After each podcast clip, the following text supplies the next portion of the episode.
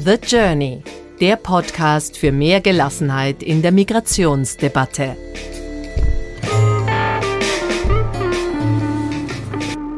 Replay. Ausgewählte Episoden zum Nachhören.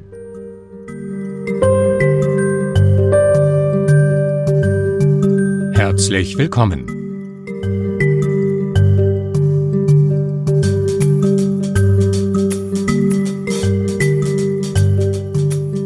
Jörna Osman ist die Tochter eines palästinensischen Vaters und einer deutschen Mutter. Ihr Großvater emigrierte aus Israel in den Libanon, sie selbst wuchs in Deutschland auf. Den Konflikt zwischen Israel und Palästina, den erleben wir jeden Tag in den Medien. Es ist ein dauerhafter Konflikt, ein gewalttätiger und ein traumatisierender, für beide Seiten, wohlgemerkt. Und unter anderem wegen ihrer palästinensischen Herkunft hat sich Joanna einem geradezu unwahrscheinlichen Ziel verschrieben, nämlich dazu beizutragen, dass Menschen auf der jeweils anderen Seite der Demarkationslinie zwischen Israel und Palästina sich trotz der unüberwindbaren Hürden zwischen ihnen persönlich kennenlernen, begegnen und sehen können.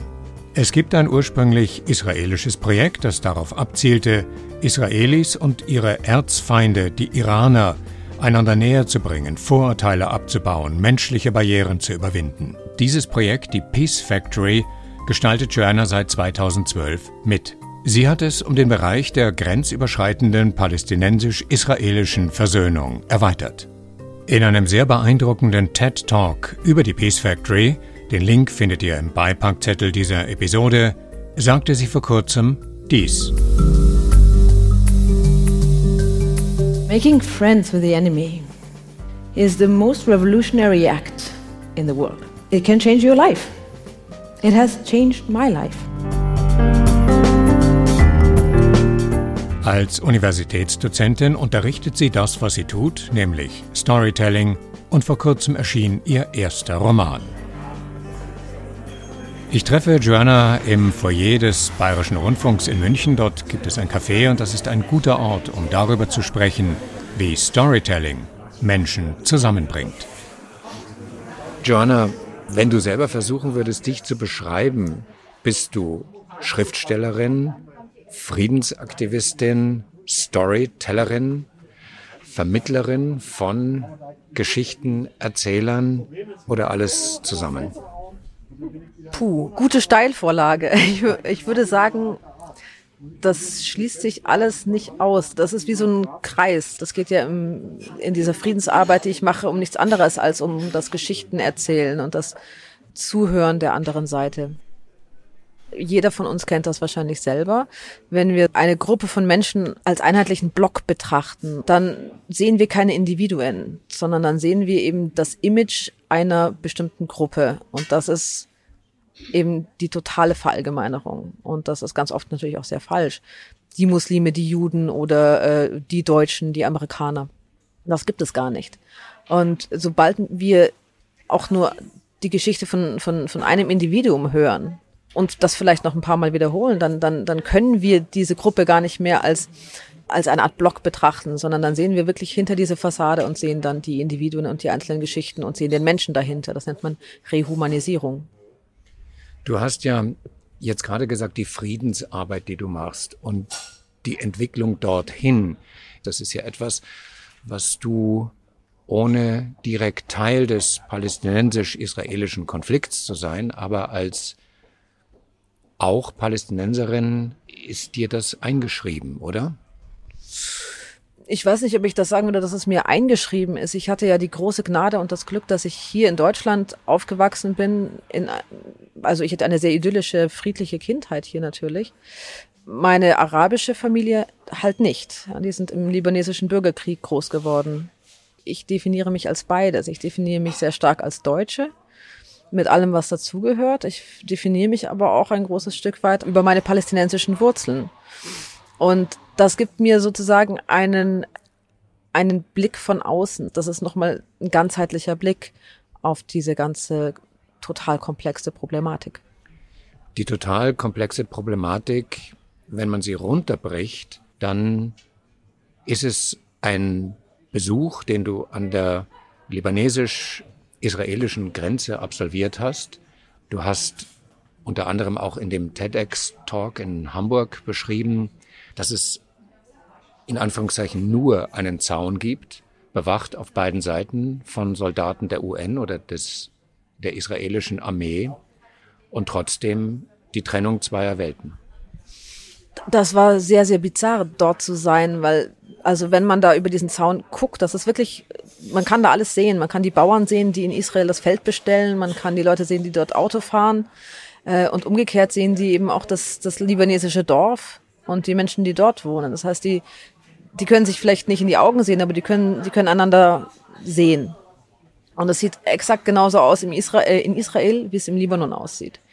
Aber gleichzeitig ist durch diese extreme Militärpräsenz und durch das Wissen, wenn ich zu nah an diesen Zaun gehe, werde ich erschossen, der Konflikt an dieser Stelle so unglaublich präsent und so, so spürbar, dass es einem einen, einen, einen Schauer über den Rücken laufen lässt. Jetzt neulich erst in, in der letzten Woche gab es an der Grenze zwischen Israel und dem Libanon wieder Gefechte. Das passiert immer wieder. Das heißt, die, ähm, die Situation ist nach wie vor extrem angespannt. Und ich stand dort mit meiner Familie, mit meiner Cousine, meinem Onkel. Und wir haben rübergeguckt nach Israel. Und das war für mich das erste Mal, dass ich Israel sehe. Und wir haben nicht viel gesprochen an der Grenze. Wir haben rüber gesehen und wir haben das Gefühl gehabt, wie tragisch es ist, dass man nicht einfach mal diese paar Meter gehen kann und in einem anderen Land ist. Das geht einfach nicht. Und das war 2011. Und zwischen 2011 und 2012, als du die Peace Factory mitbegründet hast, was ist da passiert? Wie dynamisch hat sich diese Unmöglichkeit, jenseits des Sounds sein zu können, für dich weiterentwickelt? Ich bin nach diesem äh, Familienurlaub 2011 wieder zurück nach Hause, nach München, habe mein ganz normales Leben gelebt. Ich lebe nicht im Libanon, meine Familie lebt da, ich halte den Kontakt. Aber der Konflikt ist, wenn man hier ist, nicht präsent. Man hat ihn nicht vor Augen, man hat ihn nicht vor der Haustür. Aber es war trotzdem so, dass ich immer, seit ich, seit ich politisch interessiert bin, natürlich auch äh, ganz stark in den Nahen Osten gucke und die Nachrichten verfolge und ähm, die Entwicklung verfolge. Und das war eben auch in diesem Jahr so. Bis ich 2012 die Headline gesehen habe, Israel loves Iran und die Peace Factory auf Facebook entdeckt habe. Und der Mensch, der die Peace Factory damals als Facebook-Seite betrieben hat, ist ein Israeli, und einer der ersten Israelis, die du überhaupt kennengelernt hast, und zwar indem du ihn angeschrieben hast auf Facebook. Dazu muss man sagen, dass 2012 Facebook noch das Medium war. Das hat jeder gehabt und man hat es aber wirklich so betrieben, dass man, dass man mit seinen Freunden auf Facebook befreundet war. Ich hatte dort eine Handvoll Freunde und meine Großfamilie in meiner Freundesliste und ich habe nicht mit fremden Leuten auf Facebook rumgechattet. Das war nicht meine Art. Aber in dem Fall habe ich eine Ausnahme gemacht, weil ich habe die Seite Israel Loves Iran und den Betreiber Ronny Edri dort entdeckt und war so berührt davon und auch interessiert an dem Hintergrund, was, was ist das eigentlich, was passiert da? Was hat dich besonders berührt? Hm. Am meisten hat mich berührt, dass äh, auf dieser Facebook-Seite Israel Loves Iran Menschen aus dem Iran, aus Israel und aber auch aus vielen, vielen arabischen Ländern, auch viele Palästinenser, Libanesen, Ägypter, zum ersten Mal miteinander ins Gespräch gekommen sind. Die, die haben da miteinander gechattet, die haben untereinander kommentiert und das waren Dialoge, die gesagt haben, du bist der erste Israeli oder du bist der erste Iraner oder der erste Palästinenser, mit dem ich, mit dem ich überhaupt spreche und ich hätte nie gedacht, dass ihr so nett seid. Und das war 2012, das war sowieso eine große Aufbruchszeit, weil da der arabische Frühling auch begonnen hat und alle waren so ein bisschen oh, es passiert was im Nahen Osten, es tut sich was. Und das war sehr, sehr, sehr berührend zu sehen, dass da Menschen ins Gespräch kommen, die sich sonst niemals getroffen hätten und die auf einer total friedlichen Ebene miteinander kommuniziert haben. Und das hat dazu geführt, dass du dich fast genötigt gefühlt hast, vermute ich, mit Ronny Edri Kontakt aufzunehmen. Ich glaube, ich habe das gemacht, was jeder getan hat, der die Peace Factory zum ersten Mal so in diesen ersten Anfangstagen sah. Ich habe ich habe geweint, als ich das gelesen habe, weil es sehr berührend war. Und dann habe ich alle Leute angerufen, die ich kannte und gesagt, ihr müsst euch das anschauen, das ist toll. Und dann habe ich Ronny auf Facebook angeschrieben und habe ihn gefragt, was, was macht ihr da eigentlich und wer seid ihr? Und so sind wir ins Gespräch gekommen. Dieses ins Gespräch kommen hat sich ja weiterentwickelt. Aus dem ist ja eine Freundschaft geworden zwischen euch beiden. Eigentlich eine sehr tiefe Beziehung zu ihm und seiner Frau. Es war so, dass ich, als ich ihn äh, angeschrieben habe, hat er gleich zurückgeschrieben, hat gesagt, sorry, ich kann gerade nicht. Bei mir steht die Weltpresse im Wohnzimmer. Der hatte da in den ersten Tagen der Peace Factory ging das so viral, dass da dass er den ganzen Tag lang Interviews geben musste und eigentlich keine Zeit hatte, sich doch mit irgendwas anderem zu beschäftigen. Also hat er das an seine Frau Michal delegiert, die dann äh, mir zurückgeschrieben hat. Und so ist ein Gespräch entstanden und ich habe eigentlich mich zuallererst mit seiner Frau befreundet. Und wir haben sind dann von Facebook sehr schnell auf Skype gewechselt, haben auch äh, dann Videotelefonie gemacht und haben einander dann unsere Lebensgeschichte erzählt und haben festgestellt, dass wir sehr, sehr ähnlich ticken. Irgendwann ist Ronny dann dazugekommen und dann haben wir sehr oft angefangen, ja wirklich auch zu telefonieren. Und ja, so ist das, so ist das eigentlich entstanden, diese Freundschaft. Und damals hast du beigetragen, indem du die aufkeimende Internetfreundschaft zwischen Israel und Iran um Palästina erweitert hast. Ja, das war eigentlich Ronnys Idee. Ronny hatte eben diesen Kanal in den Iran geöffnet mit der Seite Israel Loves Iran. Und es haben Iraner zurückgeschrieben in großer Zahl. Und viele haben auch ähm, die gleiche Botschaft in, nach Israel geschickt und gesagt, wir wollen gar nicht euer Feind sein. Also war da so eine virtuelle Straße zu dem Iran geschlagen. Und Ronny hat gesagt, das fühlt sich gut an, aber ihm fehlt einfach noch das, diese gleiche Brücke in die palästinensische Richtung. Und er hat gesagt, wir bräuchten jemanden, der eine Seite gründet, die Palestine Loves Israel heißt oder Israel Loves Palestine. Und es gab zwei Israelis, die sich für Israel Loves, Loves Palestine entschieden haben. Die haben eine Facebook-Seite gegründet. Und Ronny schlug mir vor, ich soll Palestine Loves Israel gründen. Und ich habe gesagt, ich bin definitiv nicht der Richtige für den Job. Ich lebe ja nicht mal in Palästina. Wie soll ich das machen? Habe ich aber gemacht, weil ich gedacht habe, es wird dann schon jemand übernehmen. Aber das ist nicht passiert und irgendwann ja, das ist wirklich von alleine so gekommen. Diese Seite und die damit verbundenen Erfahrungen, die begleiten dich jetzt sieben Jahre lang, seit 2012. Was würdest du sagen, hat dazu geführt, dass dich dieses Projekt bis heute nicht in Ruhe gelassen hat? Ja, wir haben ja immer noch keinen Frieden. ich bin im Jahr 2000 13 zum ersten Mal nach Israel gereist, zu Ronny und seiner Frau. Und wir haben angefangen, Vorträge zu geben über unsere Arbeit und haben erzählt, was wir, was wir tun, wie uns unsere Freundschaft auch verändert hat. Und haben versucht, anderen dieselbe Möglichkeit zu geben, solche Freundschaften zu schließen. Wir haben Workshops konzipiert, die wir auch äh, in Israel und den Palästinensergebieten anbieten und auch überall anders auf der Welt. Und so war ich sehr, sehr oft in Israel und in den Palästinensergebieten. Und wir haben dabei festgestellt, dass die Menschen, die, die, die dann zu unseren Vorträgen und unseren Workshops kommen, regelrecht ausgehungert sind nach so etwas. Die sind ausgehungert nach, nach dem Kontakt zur anderen Seite. Die sind ausgehungert nach Hoffnung. Die, die sehnen sich ganz, ganz stark nach, nach so einer Art von, von Kontaktaufnahme zum Feind, in Anführungszeichen.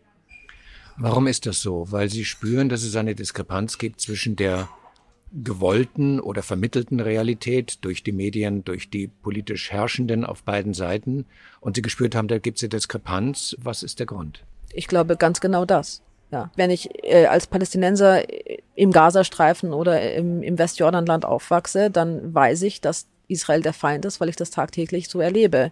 Ich erlebe das auf der Straße, ich erlebe das im Fernsehen, ich erlebe das an den Checkpoints, die ich unter Umständen überqueren muss oder nicht überqueren darf vielleicht. Und das schafft ein bestimmtes Bild. Wenn ich als Israeli zum Beispiel in Tel Aviv lebe, als Jude, dann wird mir vermittelt, dass die Palästinenser gefährlich sind. Das ist mir klar, weil ich vielleicht die erste und die zweite Intifada miterlebt habe. Das ist mir klar, weil ich im Fernsehen Terroranschläge sehe. Und beide Seiten haben vielleicht sporadisch mal Kontakt zueinander. Vielleicht kennt ein jüdischer Israeli mal einen palästinensischen Bauarbeiter. Oder vielleicht kennt der muslimische Palästinenser den Typen, der ihm die Fingerabdrücke abnimmt am Checkpoint. Aber wirklich ein Kontakt, wirkliche Freundschaft ist doch tatsächlich selten, obwohl man so nah aufeinander lebt. Das ist für die Menschen tatsächlich eine Diskrepanz, denn sie möchten wirklich wissen, wie sind eigentlich die Leute da drüben drauf und warum sind die so? Und wenn sie dann wirklich einen Kontakt zueinander aufbauen und merken, oh, da ist aber jemand, der ist ganz ähnlich gestrickt wie ich, der hat eine ähnliche Persönlichkeit wie ich oder hat ähnliche Interessen wie ich, dann bricht was auf. Und man kann das wirklich sehen in solchen Workshops, wenn wir Storytelling-Workshops anbieten für Israelis und Palästinenser. Und die beginnen einander ihre persönliche Geschichte zu erzählen und vielleicht auch von ihrem jeweiligen Schmerz zu erzählen oder ihrem Trauma. Dann kann man das in den Gesichtern der Menschen förmlich sehen, dass etwas aufbricht, dass diese Vorurteile langsam abfallen, dass auch die, die Angst, das Misstrauen abfällt und dass da sich auf einmal nur noch zwei Menschen gegenüberstehen und nicht mehr der Araber und der Israeli oder der Muslim oder der Jude. Ich nehme an, dass ein essentieller Bestandteil solcher Workshops darin besteht, nicht zu werten oder bewerten oder zu analysieren, also im Kopf zu bleiben, sondern zuzuhören mit allem, was damit verbunden ist, nämlich sich einzulassen auf die persönliche Geschichte von jemand anderem. Ganz genau. Ja, das ist eigentlich das, das, was Storytelling macht. Ich bin ja Storytelling-Coach und unterrichte Storytelling auch an Universitäten. Und das, das ist genau diese Geheimwaffe, die das hat. Denn, denn Geschichten wirken auf unser Gehirn unter anderem, indem es unsere Spiegelneuronen aktiviert. Das heißt, wenn ich eine Geschichte höre oder sie im Fernsehen sehe, dann kann ich mich automatisch in die andere Seite hineinversetzen. Also ich versetze mich in den Helden dieser Geschichte hinein. Und das schafft Empathie. Das heißt, wenn ich jetzt die Geschichte meines, in Anführungszeichen, Feindes sehe oder höre, einem anderen Menschen zuhöre, wie er seine Geschichte erzählt, dann geht das gleiche Spiel los. Das passiert, wenn ich zum Beispiel eine Serie sehe oder einen Roman lese. meine Spiegelneuronen fangen an zu feuern und ich versetze mich in den anderen hinein. Das schafft Empathie, das schafft eine Verbindung die, die erste Verbindung findet ja oft nicht in der analogen, sondern in der digitalen Welt statt. Also über die Facebook-Seite, über die Homepage von Peace Factory. Und da gibt es jetzt jemanden auf der einen Seite des Zauns oder der Mauer und auf der anderen Seite des Zauns oder der Mauer. Was passiert da? Welche Geschichten kommen dir in die Erinnerung, die dich vielleicht besonders berührt oder begeistert haben? Ja, so viele. Wir hatten 2014 ein, da war der Krieg zwischen Israel und dem Gazastreifen ähm, einer der vielen Kriege. Es war eine sehr, sehr schwierige Zeit. Und ähm, es kam ein, ein, ein junger Mann aus dem Gazastreifen und hat auf unserer Facebook-Seite kommentiert.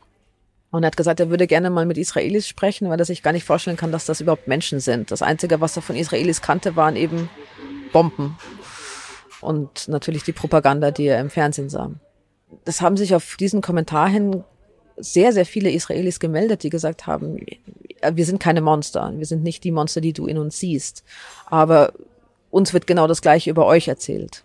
So, dass ihr eben die Terroristen seid, die Gefährlichen, der Feind. Aus diesen Dialogen, die haben sich auf Facebook dann befreundet und haben tatsächlich auch äh, privat miteinander viel gechattet.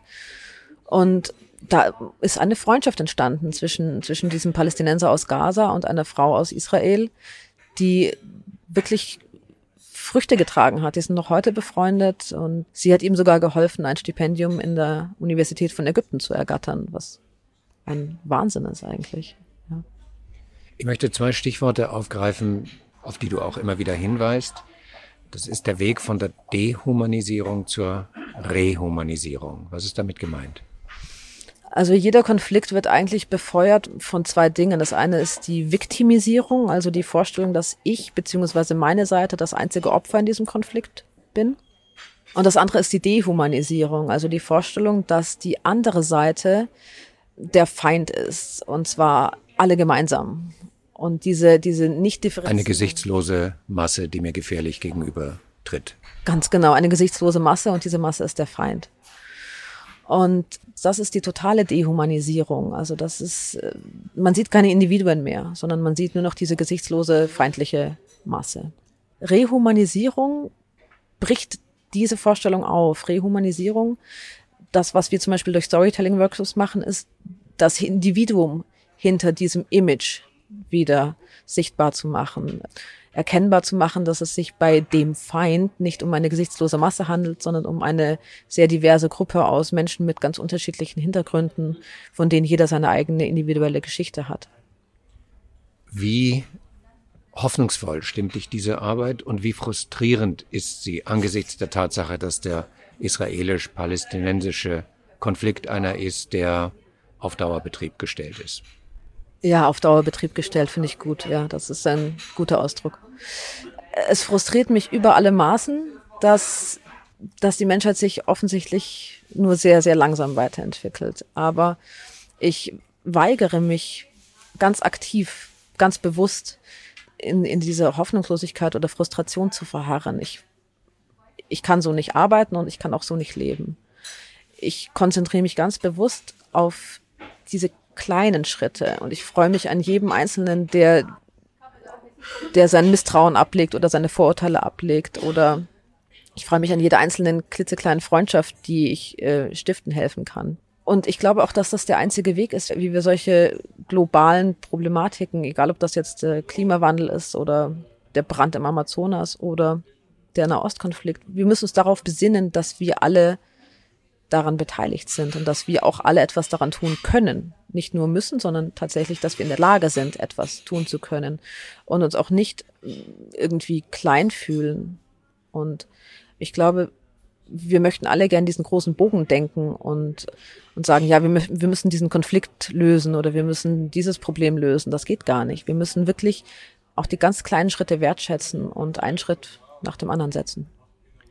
Die kleinen Schritte wertschätzen, weil wir auch gar keine Möglichkeit haben, das große Ganze ändern zu können, selbst wenn wir wollten. Also als Einzelner nicht. Ich glaube, das ist äh, nicht möglich. Das große Ganze hat ja auch nicht ein Einzelner verbockt, sondern das haben wir, wir ja alle im, im Kollektiv als Menschheit. Also so ein Konflikt entsteht nicht einfach, weil jetzt jemand einen Konflikt anzettelt, sondern das passiert aufgrund von vielen kleinen Bausteinen. Das ist eine Dynamik, die sich über lange Zeit entwickelt. Und genauso wie es sich entwickelt, kann es sich auch wieder zurückentwickeln oder in eine andere Richtung entwickeln. Aber das passiert genauso schleichend, langsam und durch kleine Schritte, wie es angefangen hat. Zwischen uns liegt das eben gerade erschienene Buch, das du geschrieben hast, Am Boden des Himmels, in dem du all diese Erfahrungen, vermute ich, nochmal poetisch in Form eines Romans verdichtet hast. Ist das der Antrieb gewesen? Hm, ja, unter anderem. Also den Antrieb zu schreiben habe ich seit ich ein Kind bin. Ich schreibe immer schon. Am Boden des Himmels. Die Idee zu diesem Roman ist mir eigentlich tatsächlich in Israel gekommen, als ich auf Vortragsreise war. Denn die große Frage, die sich mir dort immer gestellt hat und die auch aus dem Publikum immer kam, war, wie schaffen wir es, dass die andere Seite unseren Schmerz nachvollziehen kann? Das fragen sich Israelis und Palästinenser gleichermaßen. Die wünschen sich alle, dass die andere Seite ihr Trauma versteht. Und das war sozusagen die Grundausgangsfrage, die ich mir gestellt habe, als ich den Roman geschrieben habe. Wie, wie ist es möglich, dass Israelis das palästinensische Trauma nachvollziehen und umgekehrt? Und ja, herausgekommen ist eben ein Roman und beschäftigt sich eigentlich mit mehreren Figuren, die sich in Israel begegnen, einer palästinensischen Journalistin, einem kleinen arabischen Straßenjungen und einem israelischen Neurowissenschaftler. Dann gibt es noch einige andere Figuren und Verwicklungen, aber alles kreist um eine Achse. Und diese Achse ist ein sogenannter Engel. Kein Engel mit Flügeln, wie man sich das vorstellt, sondern ein junger Palästinenser, der besondere Fähigkeiten hat und andere Fähigkeiten nicht hat. Also Viele sagen, sie verstehen ihn als eine Art Autisten, als einen Menschen mit einer geistigen Behinderung. Einige Figuren in diesem Roman betrachten ihn als Terroristen, andere als Freiheitskämpfer, wieder andere als Ikone oder als ein, eine Art äh, Nationalheiligtum. Deswegen auch der Engel.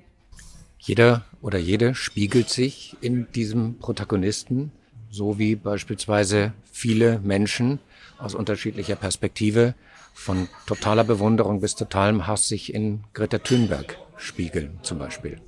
Ganz genau. Es ist äh, eine Projektionsfläche, eine gigantische Projektionsfläche, in der jeder sich selber gespiegelt sieht. Das Besondere an dieser Figur ist, dass es ein Symbol ist. Diese Figur hat die Fähigkeit, die Menschen, denen er begegnet, dazu zu bringen, dass sie die Welt für einen Augenblick aus den Augen des Feindes sehen. Das heißt, ähm, ich zitiere jetzt mal aus dem Roman, er schneidet durch Hass wie ein heißes Messer durch Butter und richtet dabei natürlich unglaubliche Zerstörung an. Er zerstört ja den Status quo, er, er zerstört den Hass, er zerstört Vorurteile und er zerstört auch die Verzweiflung, die mit diesem Hass einhergeht. Und so wandert er eben durchs heilige Land, total traumverloren, weiß nicht, was er da eigentlich tut, aber stellt alles auf den Kopf. Ja, dadurch ist, ist die Figur des Engels gewissermaßen eine Art Symbol für das, was ich in der Peace Factory tue. Kreative Unordnung zu stiften, damit Dinge sich neu sortieren können. Ist das das Prinzip Hoffnung, das dich über das Buch hinaus antreibt, das vielleicht ein Motor war, das Buch zu schreiben, aber das gleichzeitig auch der Beweggrund für dein Tun und Handeln ist? Ja, das gefällt mir, wenn du das so sagst. Ja, das würde ich so unterschreiben. Was sind die nächsten Schritte, auch der Peace Factory, die es ja noch gibt, auf der immer neue Menschen sich neu kennenlernen, wo immer neue Geschichten aufpoppen? Also seit sieben Jahren gibt es das Projekt. Einerseits ist es sich treu geblieben, andererseits ist es immer wieder neu und aufregend dadurch, dass immer wieder neu und aufregende Geschichten darauf zu lesen und zu sehen sind, die dann auch vom Digitalen ins Analoge wechseln. Was ist für dich der nächste Schritt?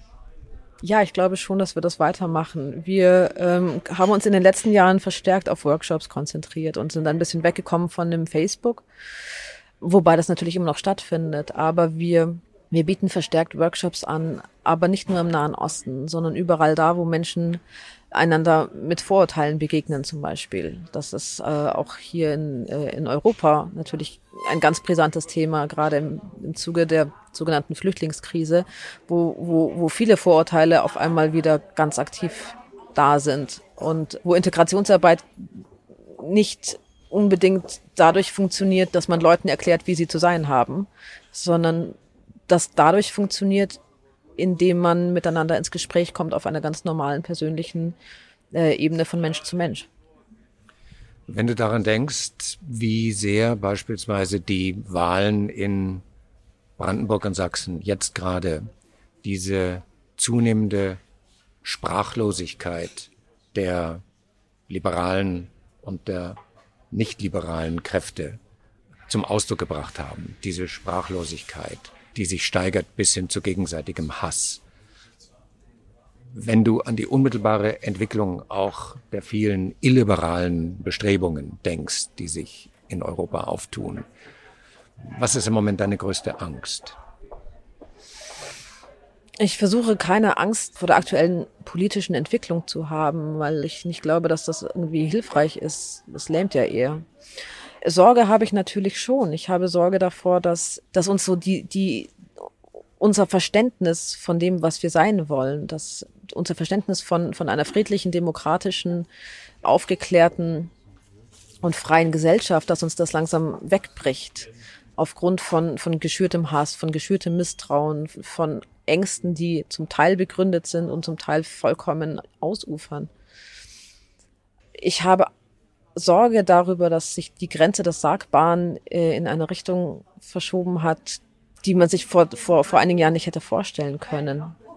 Aber ich glaube auch, dass sich das lösen lässt, dieses Problem. Ich glaube, dass die Menschen, die am meisten Angst haben, zum Beispiel vor Geflüchteten, diejenigen sind, die am wenigsten Kontakt dazu haben. Äh, in dem Moment, wo ich äh, mit einer Flüchtlingsfamilie mal draußen im Sommer gegrillt habe und gemeinsam spazieren war oder Abend äh, gegessen habe, löst sich schon ein Stück weit diese, diese Angst vor dem Fremden, vor dem anderen, vor dem, vor der anderen Seite und umgekehrt natürlich auch.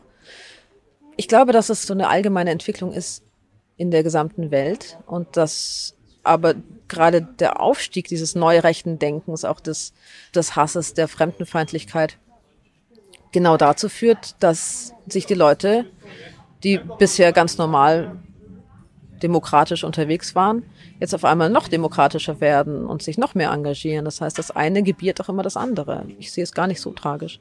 Das heißt, die große Hoffnung so naiv das auf den ersten Blick erscheinen mag, besteht darin, offen zu sein für die Geschichte des oder der anderen, zuzuhören und sich einzulassen.